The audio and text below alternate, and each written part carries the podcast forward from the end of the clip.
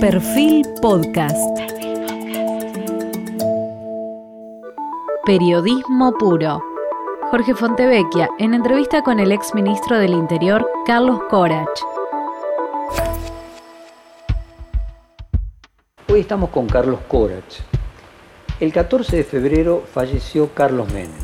En esos días estaba terminando un libro que se titula Los 90, que cuenta la historia de su mandato y el legado que el expresidente no llegó a haber editado. Uno de sus compiladores y principales colaboradores es Carlos Corach, que hoy nos acompaña, su ministro de Interior, que rompió por entonces su silencio habitual para salir en defensa de ese gobierno. Previo a, cuando estábamos conversando hace unos minutos, él me decía hace 20 años que no da un reportaje, en realidad hace 11 años que no lo da, porque el último reportaje lo hizo en el 2011, también acá en, en el diario Perfil. Corach aportó su mirada y su formación intelectual de abogado a un gobierno que produjo una transformación que marcó a la Argentina de los últimos 30 años. Corach es abogado, egresado de la Universidad de Buenos Aires, como docente fue profesor de Derecho Constitucional Argentino y Comparado y fue Academic Visitor en el San Anthony eh, College de la Universidad de Oxford, una de las más tradicionales y famosas universidades de la historia de la humanidad, del año 2002 al año 2005. Muchos de sus alumnos lo recuerdan, aun cuando disienten ideológicamente, valorándolo como un docente claro y pedagógico. Quienes no asistieron a sus clases quizás recuerden las conferencias de prensa en la puerta de su casa en los años 90, una manera de gestionar muy cerca de la prensa que dejó de ser parte del estilo de los políticos argentinos en este siglo. Ejerció numerosos cargos y funciones políticas en el Consejo Deliberante de la Ciudad de Buenos Aires en 1962, apoderado del Partido Justicialista en 1976 a 1988 y 2002, secretario legal y técnico de la Presidencia de la Nación y ministro de Interior durante el mandato de Carlos Menem, convencional nacional y constituyente y presidente de la Comisión Redactora de la Convención Nacional Constituyente de 1994, senador nacional por la ciudad de Buenos Aires entre el 2000 y 2001, entre muchas otras designaciones. Carlos hoy tiene 86, perdón, Carlos tiene hoy 86 años y para colocarlo en términos de contemporaneidad, el presidente Carlos Menem murió con 91 años el 14 de febrero.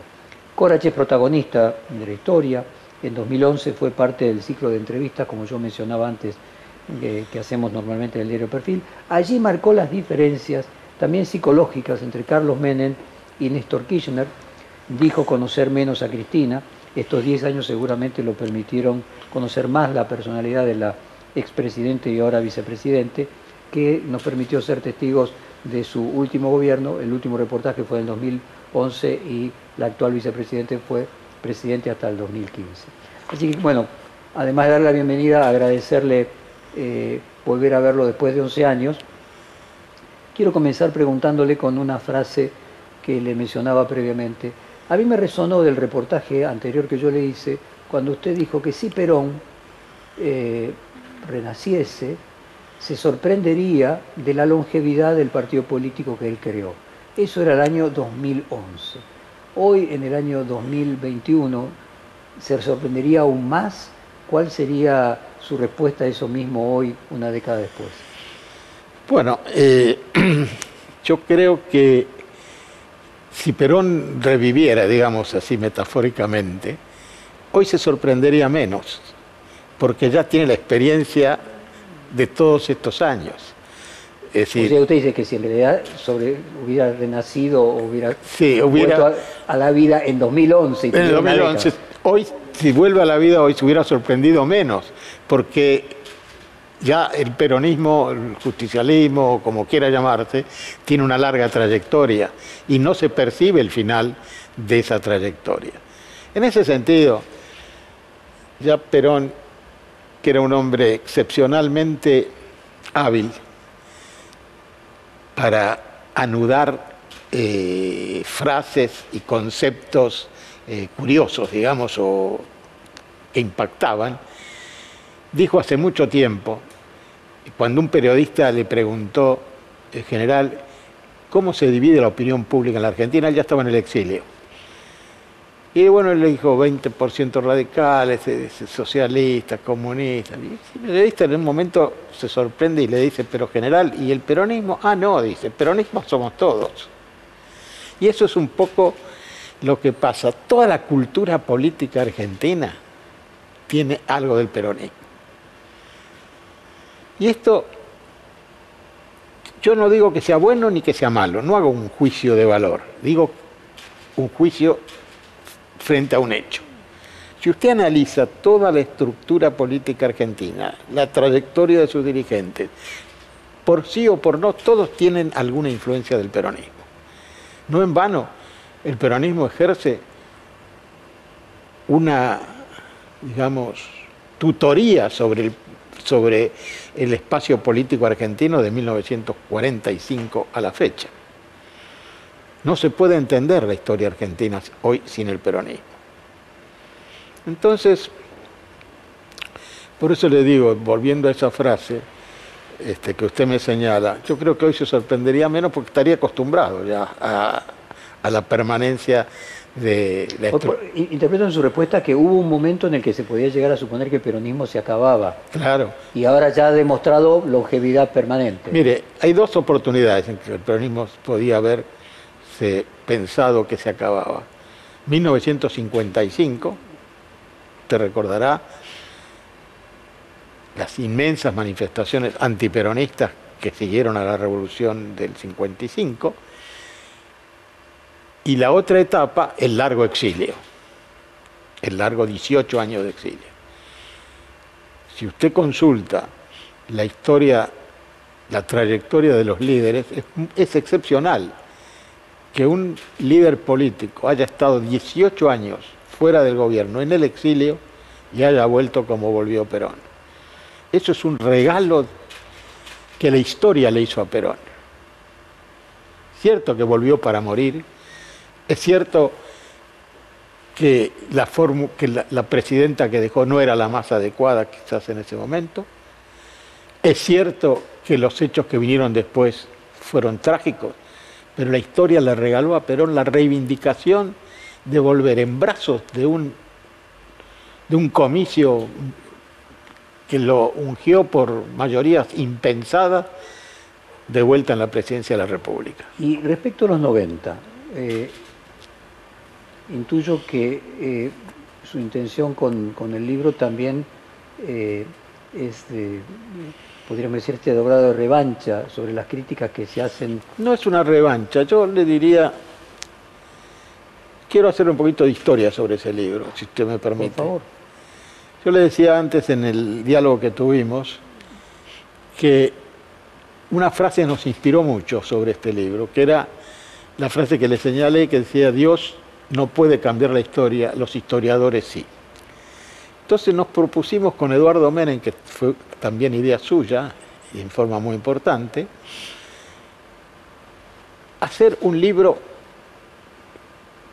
que permitiera a las generaciones actuales y futuras y a los historiadores, investigadores, tener acceso directo a información clara y concisa y lo más objetiva posible sobre la década de los 90, para lo cual acudimos a sus mayores protagonistas que, escribieron sobre su tarea.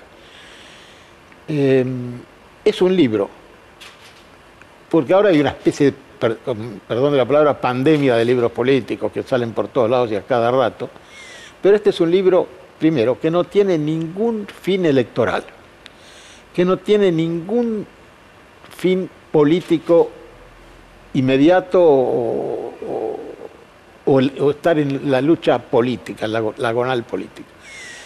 Es un libro que no propicia ninguna candidatura. Y es un libro simplemente que explica lo que pasó en la década de los 90. Bueno, si así como a Perón la historia le regaló ese regreso, a Menem no se lo regaló, estuvo ahí muy cerquito.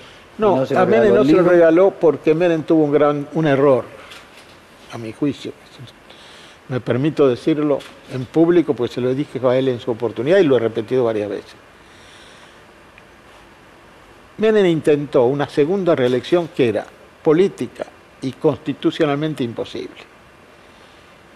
Políticamente porque no había plafón político, de ninguna manera. Y constitucionalmente porque la constitución que habíamos reformado en el 94 era clarísima, le digo porque yo contribuí a la redacción de ese artículo, incluso era clarísima que no había ninguna posibilidad de una tercera reelección, desde el punto de vista. Yo creo que él ahí se equivocó, porque de esa manera, si él no hubiese tratado de hacer eso, él hubiera vuelto a ser presidente. Lo que usted dice es que si no se hubiera enemistado con Dualde tratando de impedirle a él con Dualde y, y, con la opinión pública en general, porque hay, hay algo interesante en la historia del mundo, que es los plazos políticos que la sociedad tolera de un mismo régimen. Son más o menos 10, 11 años, 12 años cuanto mucho. Sí, sí, existen algunos casos de 16 en Alemania, pero son excepcionalísimos. Excepcionalísimos. Fíjese lo que es lo que pasó con el inglés, este, el primer ministro, ¿cómo se llama? Churchill, dice usted. No, no, Churchill no, este, el último, este, eh, anterior, el socialista, este, ¿cómo es? Con Tony Blair, dice usted. Con Tony Blair, lo que pasó con, este, con el propio Perón. Mire, hay un libro muy interesante. Y lo que pasaba con Menem, la sociedad, la sociedad se cansa a los 10 años, 11 años de escuchar las mismas voces, ver las mismas personas, escuchar los mismos argumentos, pelearse de la misma manera. La sociedad se harta de esto. Usted dice que aquello de Lebón de la sociedad del espectáculo, claro. es que parte de la política del espectáculo necesita volver a sorprender. Volver a sorprender. no aburre. Hay un libro que le quiero recomendar, no sé si a lo mejor usted lo ha leído ya, de Pablo Gerchunov, que se llama La Caída. Y cuando analiza la caída de Perón, Perón cae esencialmente porque está cansado, porque no tiene la dinámica de los primeros tiempos. Y al mismo tiempo porque cansó a una sociedad y que también la sociedad estaba cansada. Ahora déjeme leerle, en la introducción de su libro Los 90, eh, usted dice, también contribuyeron a esa deformación, se refiere a la deformación de los años 90, lo que usted decía de que los historiadores cambian la historia, eh, también contribuyeron a esa deformación algunas campañas mediáticas ordenadas y pagadas por autoridades nacionales, como la realizada por el conocido publicista Dick Morris durante el gobierno de la Alianza. Cabe recordar al efecto la denuncia efectuada ante la justicia de los Estados Unidos por Martín Loblobar, ex socia del mencionado Morris, acusando de promover la difusión de información falsa, extorsionar a periodistas que cobraban sueldo de la CIDE y organizar operaciones contra el expresidente eh, Menem, porque Morris y otros en Washington pensaban que destruir a Menem podría servirle a De la Rúa, vinculando al expresidente con el atentado de la AMIA. Eh, realmente hoy en retrospectiva puede parecer De la Rúa eh, un eh, sujeto como... No. Era, él era un instrumento. Era un instrumento. Yo tuve una muy buena relación con el expresidente de la Rúa. Yo era ministro del Interior cuando el de la Rúa accedió a, a la jefatura del a la gobierno de la jefatura ciudad. de la Ciudad de Buenos Aires, cosa que era, un- Era una vez. convivencia excepcional, porque siempre El intendente, el intendente era nombrado por el Poder Ejecutivo, por el presidente, pero había elementos que no vale la pena señalar, pero que creían, como cree mucha gente, que el desprestigio del adversario contribuye a su propio éxito político. Y esto es un error. La política no es la guerra, Fontevecchia. La política es... Menem lo tenía absolutamente claro. Menem era esencialmente frente a quien no pensaba como él o quien se oponía a él, tenía dos caminos que usaba regularmente. Uno, tratar de seducirlo y convencerlo, y si no era posible, convivir. Pero Menem nunca, en todos los años que yo estuve cerca de él, que fueron muchos, y en muchas circunstancias, nunca lo escuché hablar mal de nadie. Nunca lo escuché dar una orden para perjudicar a nadie. Nunca permitió que se usaran elementos para perjudicar a nadie. En ese sentido, ya que usted recordó las conferencias de prensa En la puerta de su casa. en la puerta de mi casa, dos cosas le quiero decir sobre eso. Primero, que Menem sabía delegar, cosa que es sustancial en un gobierno moderno. No quiere decir que se desentendiera de las cosas públicas, porque él tenía un instrumento extraordinario para controlar el gobierno, que era la reunión de gabinete semanal, semanal, donde nos reuníamos todos los ministros y él interrogaba a los ministros o esperaba explicaciones de sus ministros, atentamente. Y en segundo lugar, por ejemplo, usted sabe que, no sé si usted juega al golf, los jugadores de golf en general no quieren que los interrumpa, que, los, este, que les saquen de, de concentración. Concentración, que esto, que lo otro. A veces yo como ministro tenía a consultarlo a Menem sobre alguna cosa, lo llamaba por teléfono al EDECAN y el EDECAN me decía, el doctor está jugando algo, el presidente está jugando algo. Ah, bueno, digo, no lo moleste, no, no, no, espere que lo va a atender. Efectivamente, venía, me atendía, sí, no, sí, y seguía jugando, mal como jugaba, pero seguía jugando. Es decir, era un hombre en ese sentido absolutamente eh, con voluntad de inclusión, no de exclusión, con voluntad de atraer al adversario, no de destruirlo. Déjeme eh, leerle otro párrafo. Usted dice, una de las falacias también repetidas hasta el día de hoy, ya sea por ignorancia o por mala fe, es la de una supuesta desindustrialización producida por el gobierno del presidente Menem. En realidad ocurrió todo lo contrario porque hubo una extraordinaria modernización del sector industrial gracias a las inversiones que crecieron un 96% y a la importación de bienes de capital que lo hicieron un 25%, lo que se reflejó en el notable incremento de las exportaciones manufactureras de origen industrial que alcanzaron 118% aumento en la década. ¿A qué atribuye usted esa diferencia de percepción entre una parte muy importante de la sociedad eh, y esto que usted narra. Y a desinformación, a desinformación, porque los números que estamos dando ahí, yo los tenía incluso para recordárselos por ahí anotados en las carpetas estas, este, son números que se pueden verificar en las estadísticas, en las este, investigaciones que se han realizado, etc. Menem se permite un giro copernicano en, el pensamiento económico tradicional del peronismo. Ojo, que después le, voy a aclarar, no era el, pensamiento, el pensamiento tradicional, intervencionista, extremadamente estatal, etcétera, no era el pensamiento del último Perón del 55, no lo era, después te lo voy a aclarar. Pero él da un giro copernicano y el peronismo que tiene una característica que se llama la verticalidad, que contrariamente a lo que la gente piensa no es un defecto, y es lo que le permitió a Menem hacer lo que hizo. ¿Qué costo político tuvo Menem con este giro que permitió que el país creciera, que la gente viviera mejor, que tendría otro concepto? Seis diputados, ocho diputados sobre 125, 130. Nada. Los demás con dudas, quizás con objeciones, pero se alinearon detrás del pensamiento del presidente y dio extraordinarios resultados. Es decir, ¿por qué decía yo del último Perón? En 1950, fin del 53, principio del 54, Perón da un giro copernicano en sus relaciones con Estados Unidos. Toda la propaganda antiimperialista queda apagada en sordina. Y él recibe en ese momento, y es el punto de inflexión, a Milton Eisenhower, al hermano del presidente de Estados Unidos, con quien entabla una excelente relación y va solucionando un montón de problemas que tenían pendientes los Estados Unidos con, la Argentina y la Argentina con Estados Unidos.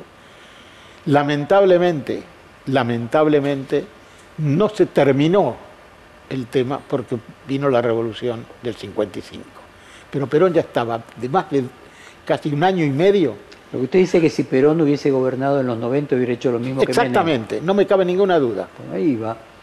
Eh, eh, entendía su, su dirección.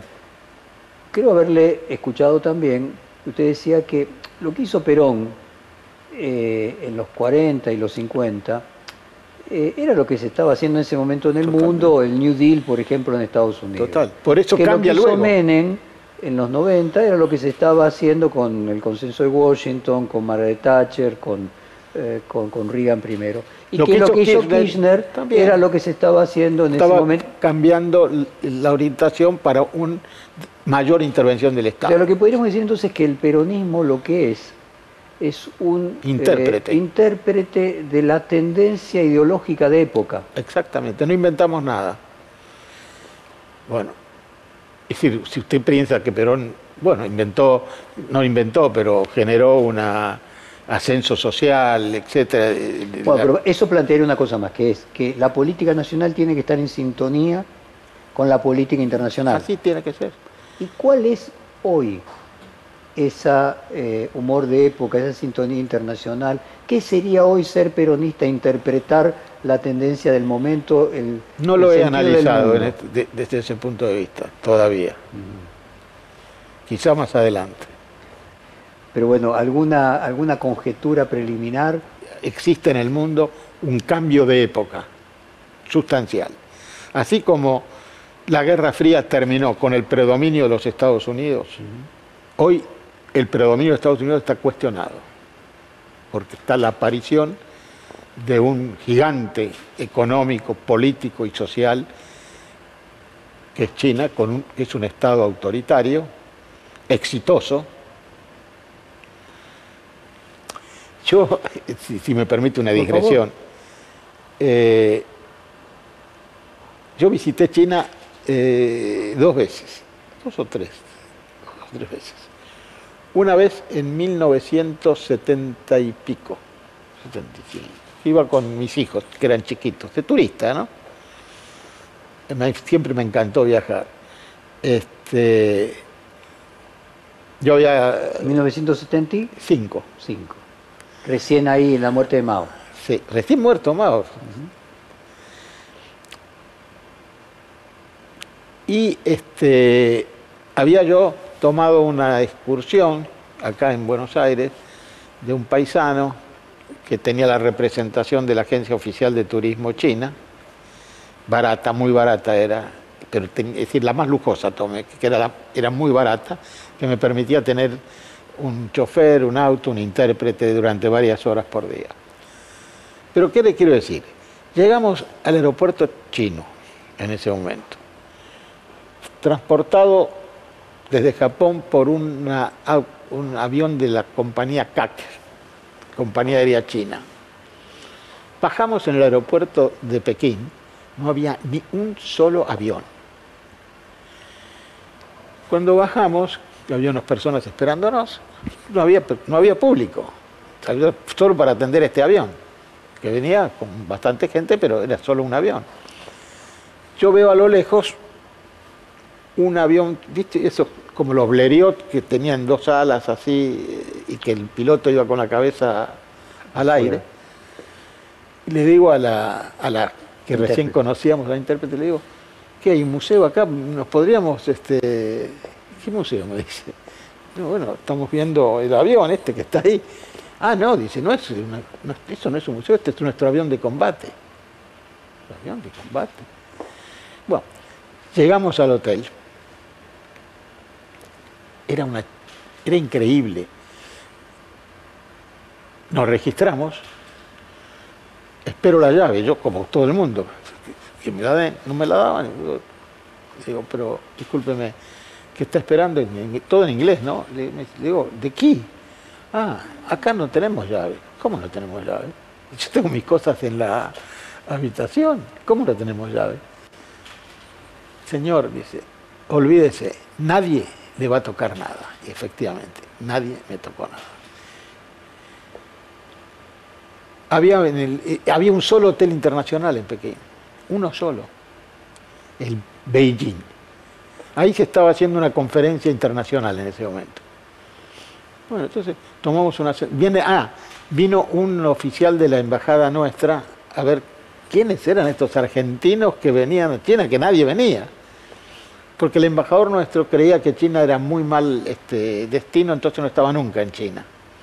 Ahora, discúlpeme que lo interrumpa en su historia personal. Usted narra algo de mediados de los 70 y se están cumpliendo 50 años del acuerdo y el famoso viaje, el acuerdo entre Estados Unidos y China y el famoso viaje de Henry Kissinger a, China. Es decir, esa, esa nueva China la construyó Estados Unidos para poderle ganar a la ex Unión Soviética y sacar la China. Yo creo que es exagerado decir que la construyó Estados Unidos. Bueno, la potenció. El otro viaje que hice a China era 4, 5, 6 años. No se podía creer lo que era China. No se podía creer. El skyline era como el de Nueva York. Nueva York, o más hermoso. De nuestro viaje anterior, en aquel momento habrían pasado 40 años. Yo le preguntaba a mi mujer con quien viajaba en ese momento, le digo, pero Juanita, ¿pensás vos esto en 40 años y pensá la Argentina hace 40 años? ¿Qué tenemos de distinto? ¿Qué hemos creado? ¿Cómo progresamos? Ese es el problema. Muy bien, y en ese contexto, ese progreso de China es parte de ese humor de época, ese leer el peronismo. ¿Está leyendo algo el peronismo actual en esa China? No lo sé. El peronismo creo que tiene muy pocos puntos de contacto con la estructura gubernamental china que permitió este desarrollo, muy pocos. Diría casi ninguno. No se olvide que China es un gobierno esencialmente basado en la disciplina del pueblo chino, ¿no es cierto? Es decir, eh, y de una, eh, un rigorismo penal único en el mundo. No se olvide que China es el país que más ejecuciones, este, penas de muerte ejecuta en el mundo. Es decir, no es un régimen al que nosotros podamos este, asimilarnos. Asimilarnos, no lo creo. Eh, usted dijo en el reportaje del 2011, además de que si Perón volviese a la vida se sorprendería, dijo, los hijos de la clase media empiezan a ser peronistas en función de un Perón que nunca había existido. Y ahí hacía un planteo respecto de... Montoneros. bueno, en, el, este reportaje estaba hecho en el 2011, incipientemente la cámpora eh, aparecía. ¿Cómo, ¿Cuál es su opinión de la, de la cámpora y de los, eh, podemos decir, estos peronistas hijos eh, de aquellos que pudieron ir por primera vez a la universidad y padres obreros que progresaron? La movilidad social en la Argentina está herida, está herida. Mi abuelo fue albañil Vino con las colonias judías del varón de Hirsch, mi bisabuelo vino, mejor dicho, con mis abuelos y otros hijos. Él se trasladó a Buenos Aires en el año 20, mi, bisabuelo vino en 1892. Y siendo albañil, crió nueve hijos, de los cuales uno fue abogado, dos médicos, varios maestros, entre chicas y muchachos. Esa movilidad social hoy no existe en la Argentina. ¿Qué albañil puede criar nueve hijos. Afrontar nueve hijos y tres y cuatro. Pero sí la hubo del 45, del 50. Perón la, la, este, fortaleció. Y había una, una ascendencia social, una flexibilidad que fue desapareciendo. Y fue desapareciendo porque entre los gobiernos militares y los malos gobiernos civiles, no permitieron un desarrollo de Argentina. Yo creo por eso que la década del 90, volviendo al libro del 90, es una década en la que hay mucho para aprender. Es decir, Perón, digo Perón, Menem, se fue adaptando a las necesidades del país. Hay un libro muy interesante que se llama Profile of Courage, que, perfiles de coraje, que fue escrito por el entonces senador John Fitzgerald Kennedy, que después fue presidente de los Estados Unidos, donde la temática es, ¿qué debe hacer un hombre de Estado cuando llega al gobierno? ¿Encapricharse en poner sus propias ideas, aunque las perciba negativas para el país, o cambiar? y hacer lo que el país necesita. Un gran estadista argentino, que no tuvo mucha suerte en, su momento, Arturo Frondizi, con quien tuve el honor también de colaborar, muy, muy modestamente, ¿no? Este, ¿Qué hizo? Escribió un libro que era fácilmente de 2.000 hojas, que se llamaba Petróleo y Política, donde sostuvo todo lo contrario de lo que después hizo en materia petrolera. ¿Por qué? Porque comprendió que lo que el país necesitaba era eso. Ahora nos hablan de las joyas de la abuela. Menem vendió las joyas de la abuela. ¿Qué joyas de la abuela? La empresa telefónica que usted para conseguir un teléfono tenía que estar 20 años y no lo conseguía, o que tenía que comprar un pequeño departamento con teléfono para trasladar la línea. Usted después que consigue un teléfono en horas.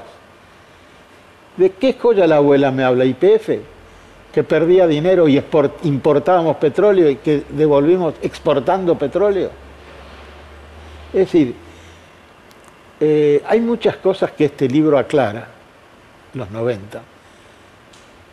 Porque fíjese, el primer año, año y pico, anduvo muy mal el gobierno nuestro.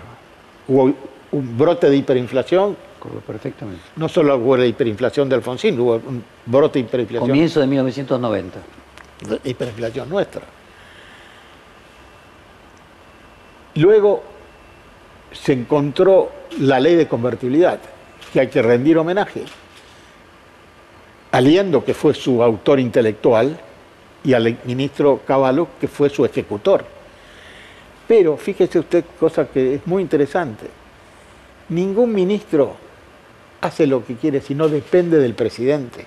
Fíjese, la segunda ministerio de Caballo en la época de la Rúa no fue de esta manera. ¿Por qué? Porque el presidente no era Menem.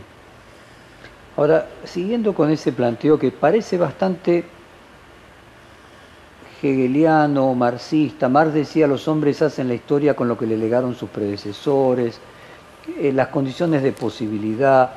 Eh, Usted dice, hay lecciones de los años 90. Hoy, esas lecciones, ¿dónde usted ve que no se aplican? ¿Qué sería adaptarse a lo que el país pide, a lo que el país necesita?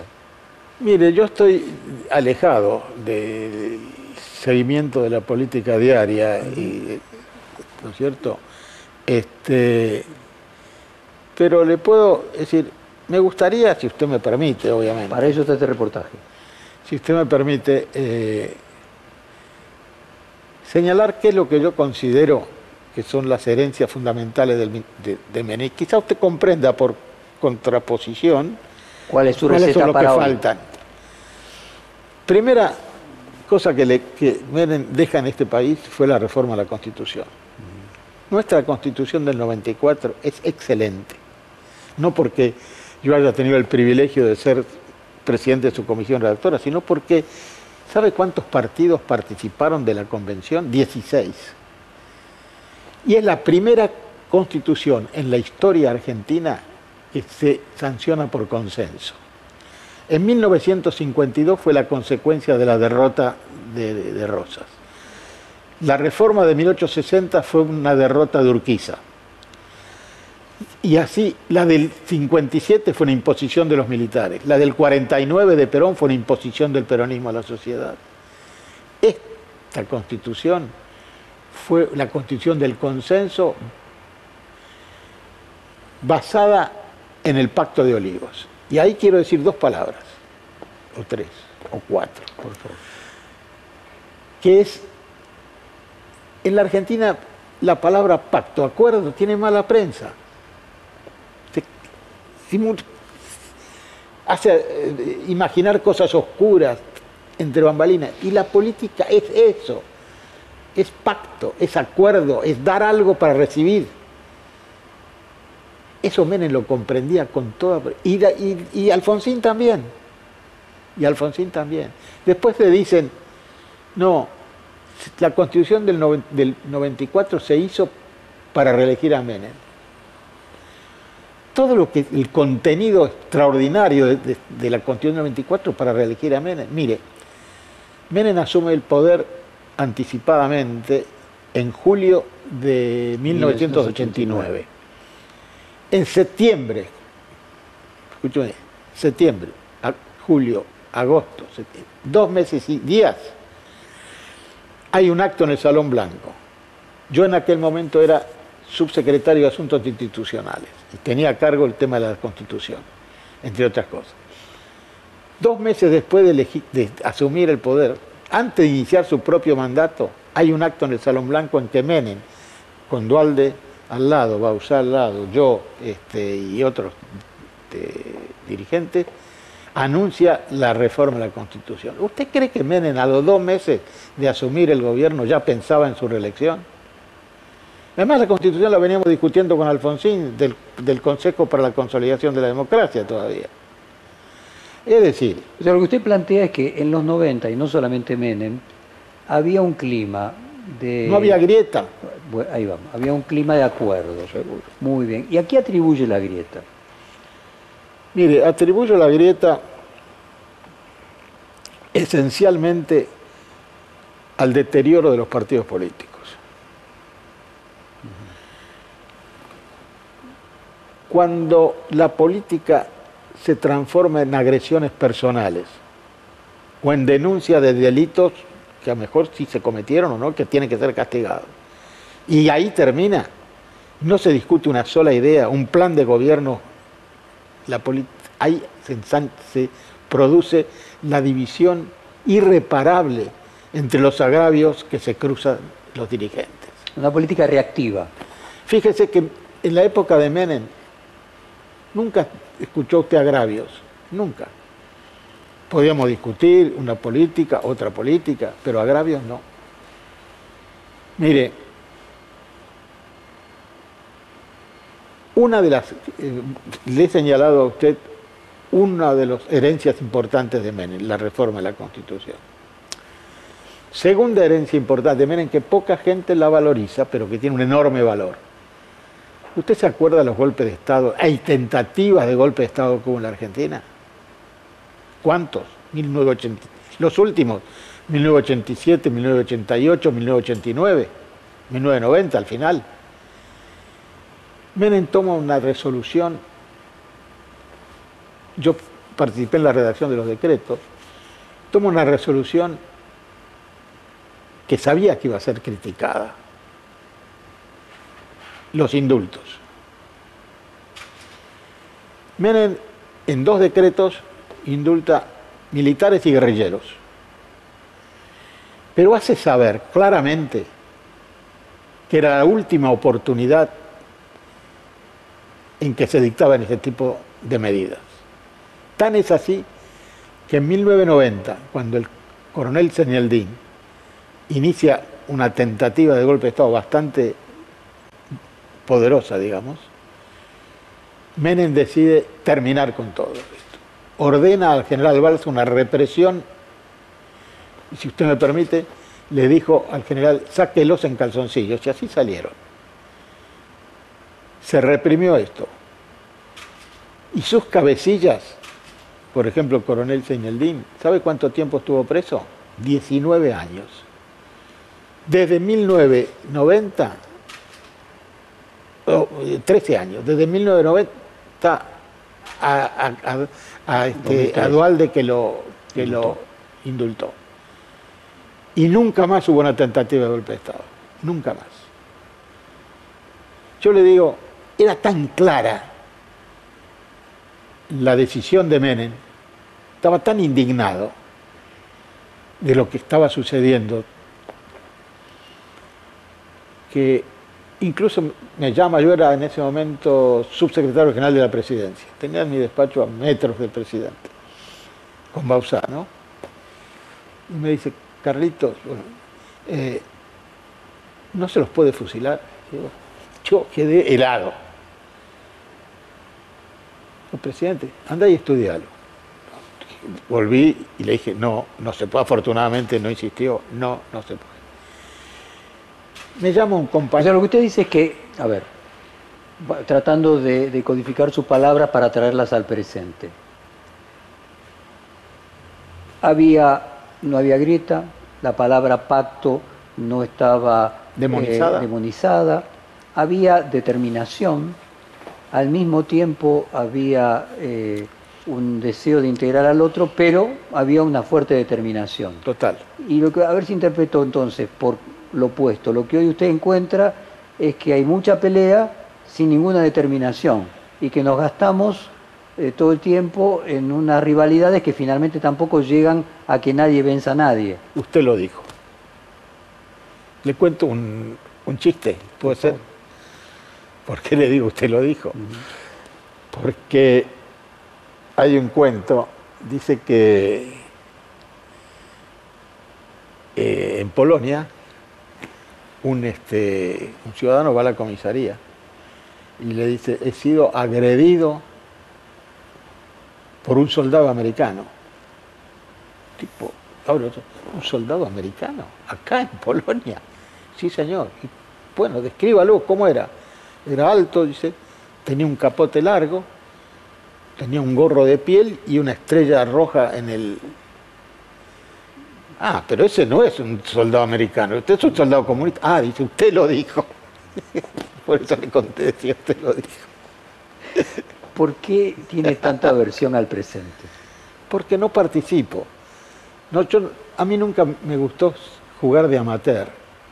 Yo cuando me retiré de la vida política, me retiré en serio. Porque mire, eh, Fontevecchia, ¿sabe cuál es el arte más importante de la política? Saber retirarse a tiempo. Stefan Zweig, en una biografía de Fouché, hace un elogio espectacular de él. Dice, sabía dónde estar, sabía cómo manejar las cosas. Era, calcule, fue funcionario de Luis XVIII, fue funcionario de la Revolución, fue funcionario de Dice, tenía un solo defecto. Donde ponía la mano no la retiraba más. Y yo creo que el, el secreto de la política es saber retirarse a tiempo. Si no, a los políticos terminan echándolos a patadas. fíjese que casualmente esa dificultad eh, está exacerbada hoy en día porque la longevidad se prolongó. Claro. Entonces, los políticos que antes estaban para el retiro hoy todavía están jóvenes porque tienen 20, 30 años por delante cuando antes no. Mire, hay dos circunstancias en que el político debe retirarse. No siempre por la edad. Por la edad hay políticos que hemos conocido, como Kohl, como muchos otros, que, El caso del que estuvo 16 años. que, que la, que la edad no, no, No era un agravante. no, no saben retirarse cuando sus políticas fracasan. No saben retirarse cuando la sociedad está cansada. Y yo creo, sinceramente, yo tengo un gran optimismo en la Argentina. Nunca me iría de la Argentina. Ninguno de mis hijos se fue de la Argentina, ni mis nietos, ni nadie. A ningún lado. Nunca me iría. Y tengo un gran optimismo sobre la Argentina. Porque creo que se viene una gran renovación dirigencial. Creo ya que- que no quiero hablar del presente, hablemos del futuro. Sí. ¿Cómo sería esa renovación dirigencial que usted imagina? Bueno, es si usted, me generacional, permite, si usted me te permite, permito todo. yo no tengo un mal concepto de la cámpora, sinceramente. Quizás no comparta con ellos muchas cosas, ¿no es cierto? Pero no tengo un mal concepto. Yo creo que ahí se está formando parte de la dirigencia futura. Y me parece bien. Si usted busca la página de ese instituto, usted va a ver la cantidad de cursos que están dando. En el PRO también hay un instituto que está gestando dirigencia nueva. Es decir, yo creo que esto va, a ir este, aflorando a la, vida política. El radicalismo también tiene un... Este... Además, ¿sabe por qué tengo también mucha esperanza? Porque me doy cuenta que a veces en algunos dirigentes está empezando a ser cuestionado paradigmas negativos. La vez pasada, en un almuerzo, hace unos par de años, tenía al lado un importantísimo dirigente radical joven, que no me acuerdo que estábamos charlando, y me hace la siguiente reflexión. Dice, visto en perspectiva histórica, mire, es un radical, el gobierno de Alvear fue mucho mejor que el de Irigoyen. Y es cierto. Le recomiendo una biografía, porque ahora hay, en Pontevedra hay una cantidad de historiadores jóvenes que están haciendo biografías espectaculares, bastante objetivas, muy objetivas, pero con archivos nuevos que no se habían consultado, ya sea privados o públicos.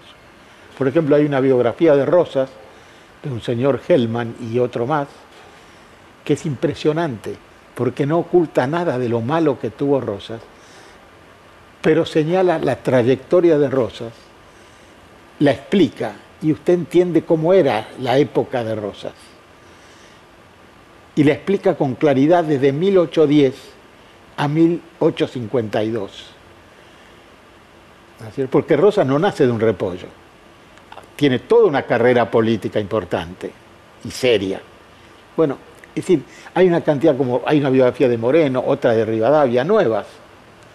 Y en ese sentido, cuando usted es optimista porque se imagina una renovación etaria, quiero recordarle de este mismo reportaje, eh, Miguel Ángel Pichento dijo que él creía que los jóvenes de la cámpora iban a ser socialdemócratas. Yo un poco ahí le pregunté si era siguiendo el teorema de Baglini, de que en la medida que las personas se acercan a las responsabilidades se vuelven más realistas. ¿Usted también compartiría esa visión de Pichetto respecto no, no, no. ¿Qué serían los jóvenes de la cámpora? Sería el peronismo, como sería el peronismo. Es decir, mire. El peronismo y la socialdemocracia no tienen punto de contacto. Por ahora no, que yo sepa no. Este, eh, la socialdemocracia sería más asociada al Alfonsín, al radicalismo. Sí, eh, y, es como que es una, el peronismo es casi una socialdemocracia argentina, pero eso es otro, otro, otro tema, ¿no es cierto?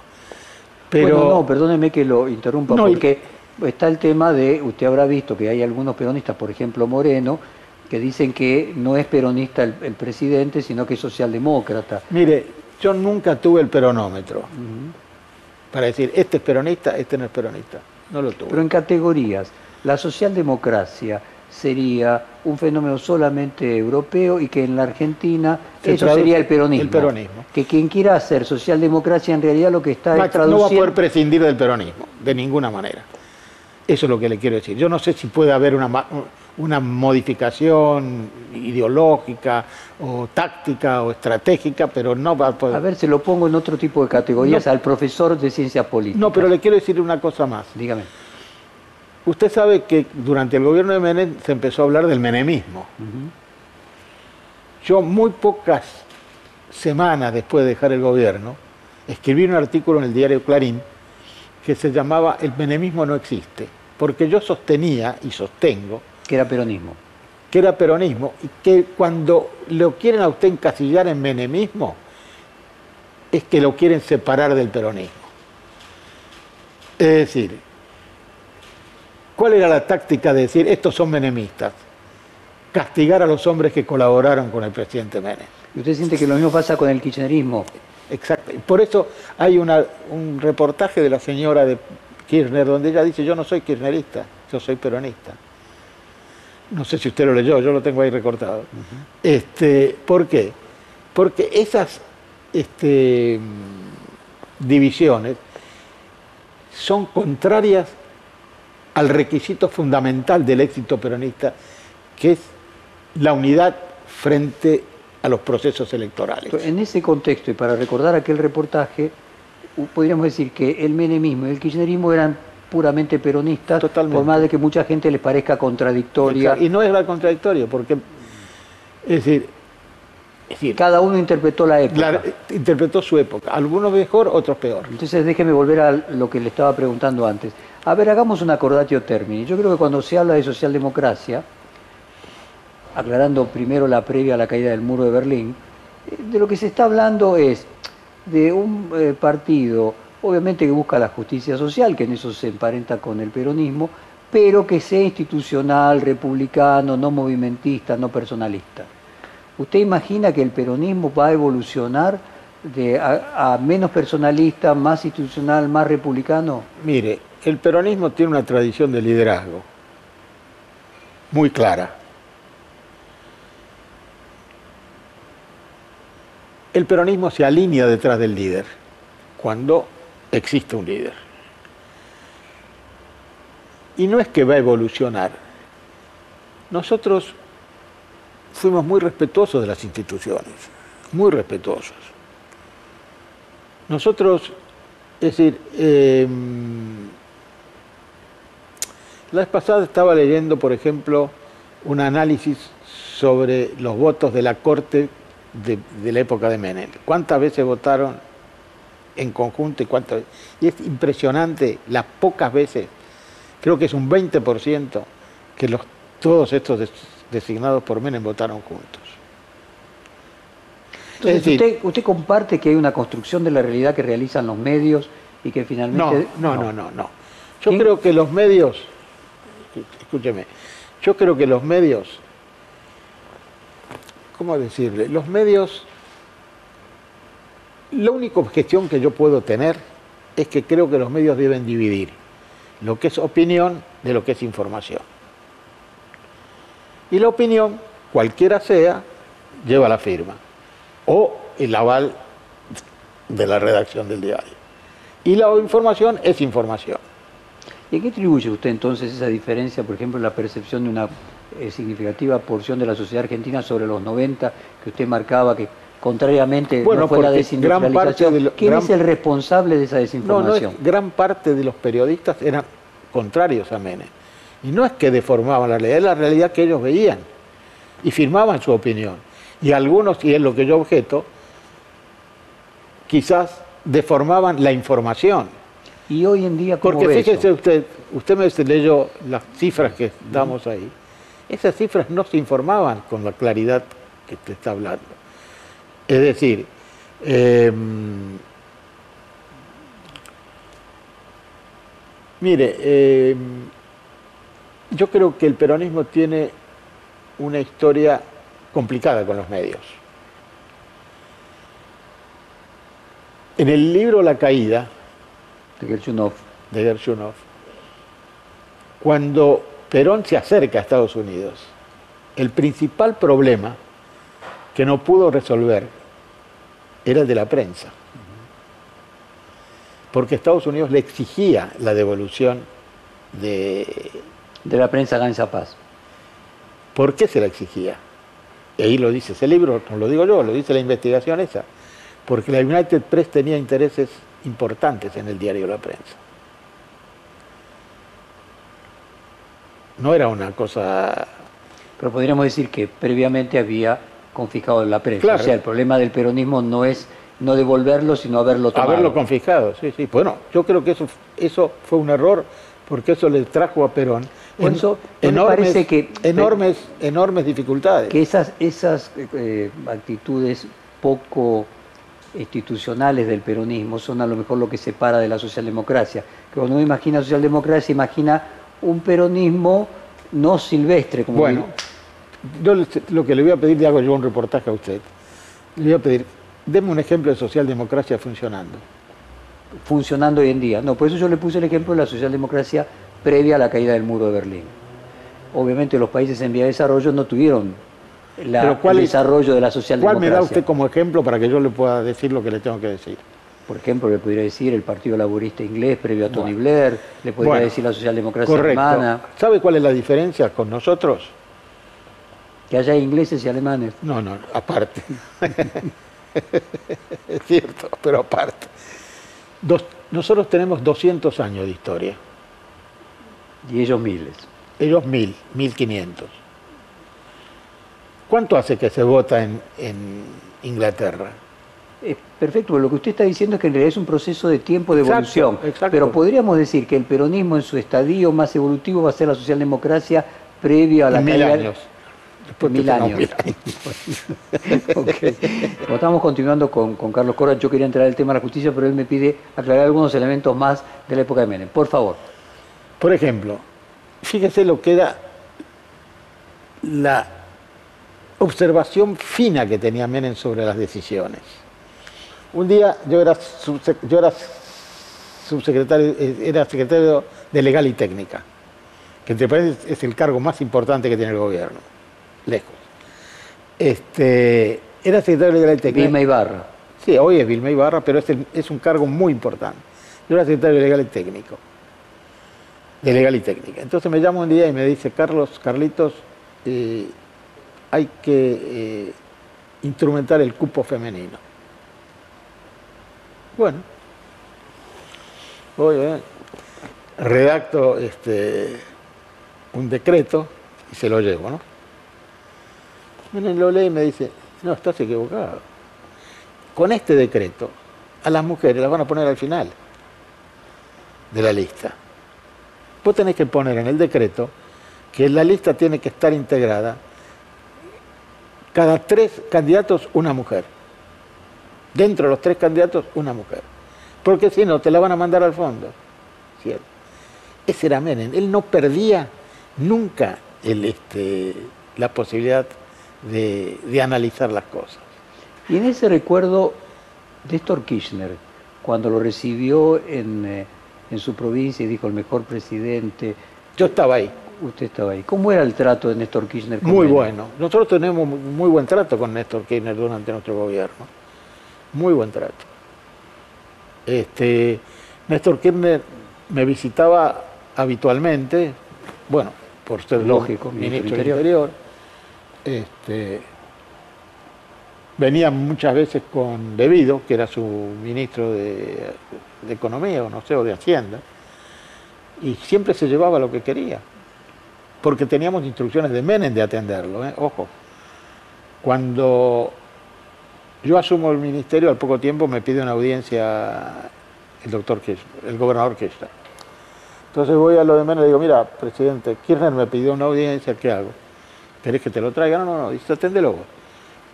¿Y qué hago? Dale todo lo que pida. Esas fueron las palabras de Menem. Y así se cumplió. Y ese Kirchner gobernador, con el que usted luego vio presidente, ¿qué diferencias encontró? Bueno, si usted me pregunta por qué después pasó lo la- es decir, cómo se estableció esa relación tan conflictiva respecto de Menem, o opinión con... Sí, sí, un juicio de los 90 totalmente distinto al que usted menciona. Bueno, porque yo tengo una, conjetura. una conjetura. Es decir, eh, Menem, las elecciones del 2003, hay, hay aspectos ininteligibles. El Congreso de Lanús, pres- dirigido por el doctor Dualde, autoriza tres candidaturas presidenciales peronistas. Menem, eh, Rodríguez A y Kirchner. Pero ¿sabe cuál era lo interesante y lo increíble? No se sumaban los votos. No era una ley de lemas, era individuales. ¿Cómo se podía ganar una elección así? De cualquier manera,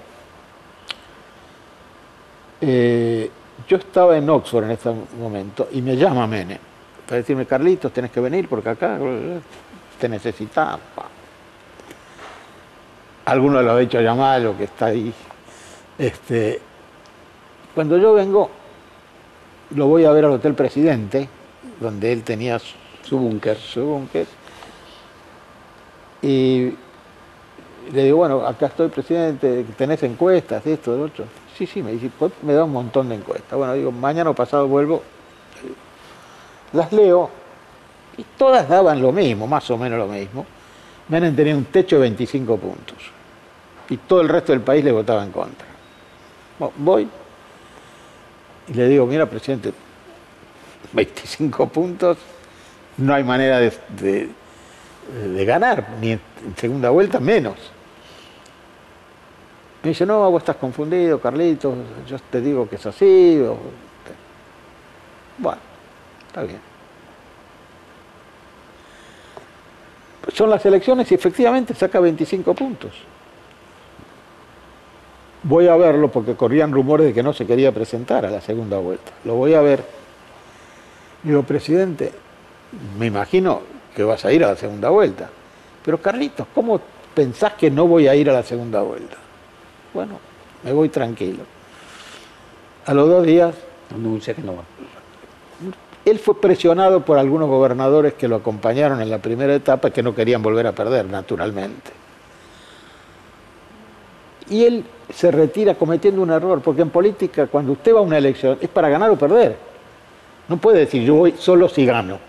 Y después corto mano, corto yo no, juego más. O sea, él se equivocó dos veces al final, cuando quiso volver, a ser presidente y, cuando, se, retiró. Y lo deja a Kirchner con 22 puntos.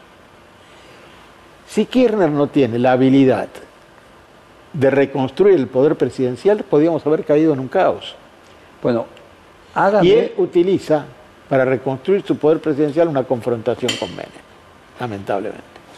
Hágame un eh, balance de la justicia en el reportaje del domingo pasado a Rodríguez Simón, eh, a quien consideran eh, muchos el, verdadero autor intelectual de las políticas judiciales del gobierno de Macri, dice a lo que mucha gente ya ha dicho, pero bueno, dicho por el mayor operador de judicial de Macri cobra más importancia, la justicia de Comodoro Pi la creó Carlos Cobra. Usted ah, recordará, dijo eso. Usted, recordará también de la eh, Corte de la, y los jueces de la servilleta. Es decir, usted parece el artífice de la reforma judicial de los años 90. ¿Cómo ve hoy la justicia? No es cierto. Lo primero que le quiero decir es que esta afirmación no es cierta. Eh, los jueces federales vinieron de distintas este, vertientes, ¿no es cierto? Este, en aquella época los jueces federales eran recomendados por... No había consejo de la magistratura. Amigos, por amigos. No había consejo de la magistratura. Yo era ministro del Interior, no lo designaba yo. Y, y de los únicos jueces que yo pude haber recomendado, había uno que era Bonadío. ¿Por qué? Porque Bonadío había sido mi mi este, ¿cómo se llama? Subsecretario dentro. Mi vice, este, cuando yo era secretario de Asuntos Legales, era mi segundo. Muy eficiente en su momento, muy eficiente. Este, yo descansaba mucho en él porque, escúcheme, yo tenía que leer todos los decretos, no se podía leer así todos los decretos, bueno, él me ayudaba mucho. El único, y que yo no quería que, que se lo designara, pero tampoco podía aplastarle la cabeza. ¿Por qué no quería? Porque sabía que todo lo que después hiciera en el futuro me lo iban a... A, a, a usted. cosa que no es cierto. Primero, Bonadío era un tipo difícilmente influenciable y nunca tuve ninguna, este, digamos, eh, manera de, de, hacerle hacer esto o hacerle hacer lo otro. Y hoy en retrospectiva, cuando ve los jueces de Comodoro Pi, ¿se siente disconforme? No, no, no. Mire, yo tengo un concepto muy claro. Tratar de dejar la justicia fuera del, debate político. Habrá buenos jueces y malos jueces, como todas las, este, actividades de la vida. Pero creo que algo que hay que resguardar es la banalidad de juzgar a los jueces. Todo aquel que recibe una sentencia o una resolución que no le conviene, bueno, ahora va al Consejo de Magistratura o, lo, va a hacer una denuncia en los diarios, y ese no es el... Yo recuerdo, acá nos visitó un miembro de la Corte Suprema de los Estados Unidos, que ya falleció, no recuerdo el nombre. Y un periodista le pregunta, para este, confrontarlo con lo, de Menem, dígame, ¿cómo se nombra a los jueces de la Corte en Estados Unidos? Entonces, el señor este le dice, bueno, es muy fácil, dice. El presidente propone a alguno de sus amigos al Senado. ¿Cómo alguno de sus amigos? le dice el periodista. Sí, si alguno de sus amigos al Senado, el Senado le da aprobación o no. Ah, pero entonces no tiene independencia, le dice este muchacho. Mire, dice, tiene independencia, pero en el supuesto caso que no la tuviera, en cuatro años la tiene. Y en ese sentido, cuando usted ve lo que hizo Bonadío después. Yo creo, yo no, quiero juzgarlo a Bonadío, creo que fue una etapa muy difícil para él y muy difícil para. Es decir, creo que no estuvo razonablemente, razonablemente ubicado, creo que estuvo un poco desubicado. Y Carlos, eh, usted vio que Menem eh, fallece eh, sin el fallo definitivo de la Corte Suprema de una condena que tuvo en primera, segunda instancia. ¿Cuál? Y él estaba con la condena de lo de Río Tercero y la venta de armas a Ecuador. y que en líneas generales el hecho de ser senador, en el Senado existía lo que siempre decía Miguel Ángel Pichetto, de que hasta que no hubiera un fallo de la Suprema Corte de Justicia, eh, no se lo desaforaría. Eh, así una causa duró 20 años. ¿Usted imagina que la misma suerte van a correr las causas de Cristina Kirchner? Es que duren 20 años y finalmente terminen siendo abstractas. No, no sabría decirle, pero las, pero las causas que en general he visto yo, las pocas que he visto, las últimas, no tienen consistencia judicial. Digamos, por ejemplo, eh, hay muchas que usted no puede juzgar las decisiones políticas. Las usted se refiere, por ejemplo, dólar futuro no, pacto con Irán no. Las decisiones políticas son malas o buenas. El resto usted tiene que rendir cuenta, como cualquier ser humano, con cualquier ciudadano. Y en el caso de Cristina Kirchner tiene otras que están relacionadas con corrupción. Ella rendirá cuentas, la justicia se tendrá que determinarlo. Pero en el, caso de su opinión es que van a terminar siendo abstractas. No, no sé, no lo sé no lo sé. En el caso de, en fin, realmente no, me resulta difícil opinar sobre los casos de Menem. Bueno, ok. Le hago una pregunta final sobre Macri. Eh, no es presente, ya es pasado. Eh, ¿Encontró alguna relación en la mirada del mundo de Macri con la de los 90 que pudo haber sido eh, acertada desacertada, anacrónica eh, o no? Mire, eh, del gabinete de Macri, justamente yo rescato su ministro de Relaciones Exteriores. Un muy buen ministro, realmente. El último. El último, sí, este Forí. Muy buen, muy buen ministro. Y realmente, sin Macri no sé usted rescata la política internacional de Macri. No sé cuál es la visión del mundo de Macri, no la conozco. Pero por lo que entiendo, rescatar al ministro de Relaciones Exteriores, lo que usted dice que la política internacional de Macri, fue acertada. fue razonable, sí. Que en ese punto se parecería a la de Menem. Podría haber sido parecida a la de Menem en el caso en que Menem gobernara. ¿no? ¿Y a qué atribuye el fracaso de, de Macri? Bueno, este, ¿cómo le diría? Los personajes disruptivos en la política tienen poca suerte. Eh, ¿Qué quiero decirle? Alfonsín tiene una larga carrera política, Menem una larga carrera política, De la Rúa una larga carrera política. Pero personajes disruptivos que aparecen como, como floreciendo este, rápido, por ejemplo Bolsonaro, Trump, dice usted, usted lo coloca en esa, en esa línea. Mire, últimamente, y eso es interesante que lo charlemos también, se dice, fulano es populista, todo esto es el populismo, el populismo. ¿Sabe qué es el populismo? A ver, ¿cuál es su visión? Es un comodín. Cualquier cosa puede ser populista. Bolsonaro, este, el otro, ¿cómo se llama? Chávez, no Chávez, perdón, Maduro, este, sí, sí, o Trump o, Trump, todos son populistas. Y cuando eso quiere decir que el populismo no tiene un significado. Cuando es tan polisémico es que tiene finalmente significado, ni tiene contenido. Pero usted va a encontrar en todos los análisis ahora es el populismo. El gran enemigo es el populismo. ¿Qué es el populismo? ¿Qué enemigo es el populismo? Y perdóneme, en el caso de Cristina Kirchner, usted marcaba que Néstor Kirchner hizo lo que hubiera hecho Menem, que Menem hubiera hecho lo mismo que Néstor Kirchner en el siglo XXI. No, opino sobre funcionarios en la actualidad. Bueno, ¿usted piensa que eh, tiene futuro? Que ¿Quién? Cristina Kirchner. Sí. Y que no se acaba en este mandato que es el, nuevo peronismo. Creo que ella tiene un, respaldo político muy importante. Mire, yo tuve oportunidad, siendo, siendo presidente de la comisión redactora, estaba lo más, en la comisión estaba lo más florido de la... Política de ese momento, de la actual.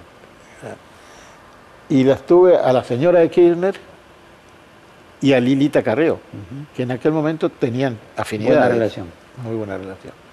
Y le puedo decir que eran dos mujeres de una muy buena este, formación jurídica, que hablaban muy bien, que sabían de lo que hablaban. Realmente interesante escucharlas. Bueno, déjeme preguntarle de otros personajes del futuro ahora. Sergio Massa. Eh, Yo no voy a opinar sobre eso. Este... Bueno, ser el peronismo. ¿Usted ve que el peronismo se va a mantener unido, que esta alianza... Creo que se va a mantener unido. Eh, es el peronismo, o sea, que esto que, estamos viendo hoy es el peronismo. Se va a mantener unido. Podrá haber discrepancias, pero en el momento electoral se va a mantener unido. Eso es lo que pienso yo, que no soy un actor que tengo la información que puede tener usted o yo o cualquiera. Cuando Menem me designa ministro, en 1995, en enero, creo que era el 5 de enero, yo asumí, creo. Eh, el diario Clarín de la Ciudad de Buenos Aires saca con grandes letras Corach, ministro del Interior, con letras catástrofe, así, ¿no? Y abajo, una llamada, pero muy importante, que decía la menor inflación en 51 años. No decía la menor inflación que el año pasado, que hace 10 años, en 51 años. Esa era lo que dejó Menem en el país. Inflaciones que no alcanzaban un dígito. Hoy nos hemos acostumbrado, lamentablemente, no le echo la culpa a nadie, pero es muy distinto el tema. Yo recuerdo un viaje hace muchísimos años a Italia, donde ya la época de Frondizi, creo, o después, este, donde teníamos, este, estamos charlando con un obispo, que como todos los italianos con parientes en la Argentina, y me pregunta cómo está la Argentina, le digo, bueno, tenemos una inflación de 4%, de 3, 2,5%. Ah, muy bien, dice. Me di impresión que no había entendido. Digo, pero dos y medio mensual. Y mire, me dice, ah, Manuel, pues esto no es un problema, es una catástrofe. Dos y medio mensual. Y hoy tenemos cuatro. Mencionó Italia. ¿El Papa es peronista? Si usted me pregunta, sí. Yo Le pregunto. Sí. Y esa mirada de, ideológica, esa mirada eh, política, al frente del Vaticano. ¿Qué consecuencias mundiales le asigna alguna? No, no, no, creo que tenga consecuencias mundiales. El Papa, es decir, ¿qué es lo que pasa? Eh, Por ejemplo, Biden, mucha juventud peronista, mucha juventud peronista, mucha. Eh, yo me contaba, a pesar que yo no soy católico, hacíamos reuniones en el Colegio Máximo de San Miguel, cuyo este, director y rector era eh, Bergoglio. Este, siempre tuvo una mirada de simpatía y de apoyo, ¿no es cierto? Pero bueno, la personalidad de Bergoglio excede mucho lo que, no creo que aplique, no estoy seguro que no va a aplicar recetas argentinas al mundo, porque no es así. Yo tengo un gran respeto por el cardenal, por el Papa. Cuando usted dice peronista, eso es una mirada de la realidad que obviamente uno lleva a la de su origen. Sí, él, él este, fue un hombre que estuvo vinculado a sectores peronistas siempre siempre. ¿Cómo era su relación con Menem? La de, la, de, Bergoglio. en su momento con Menem.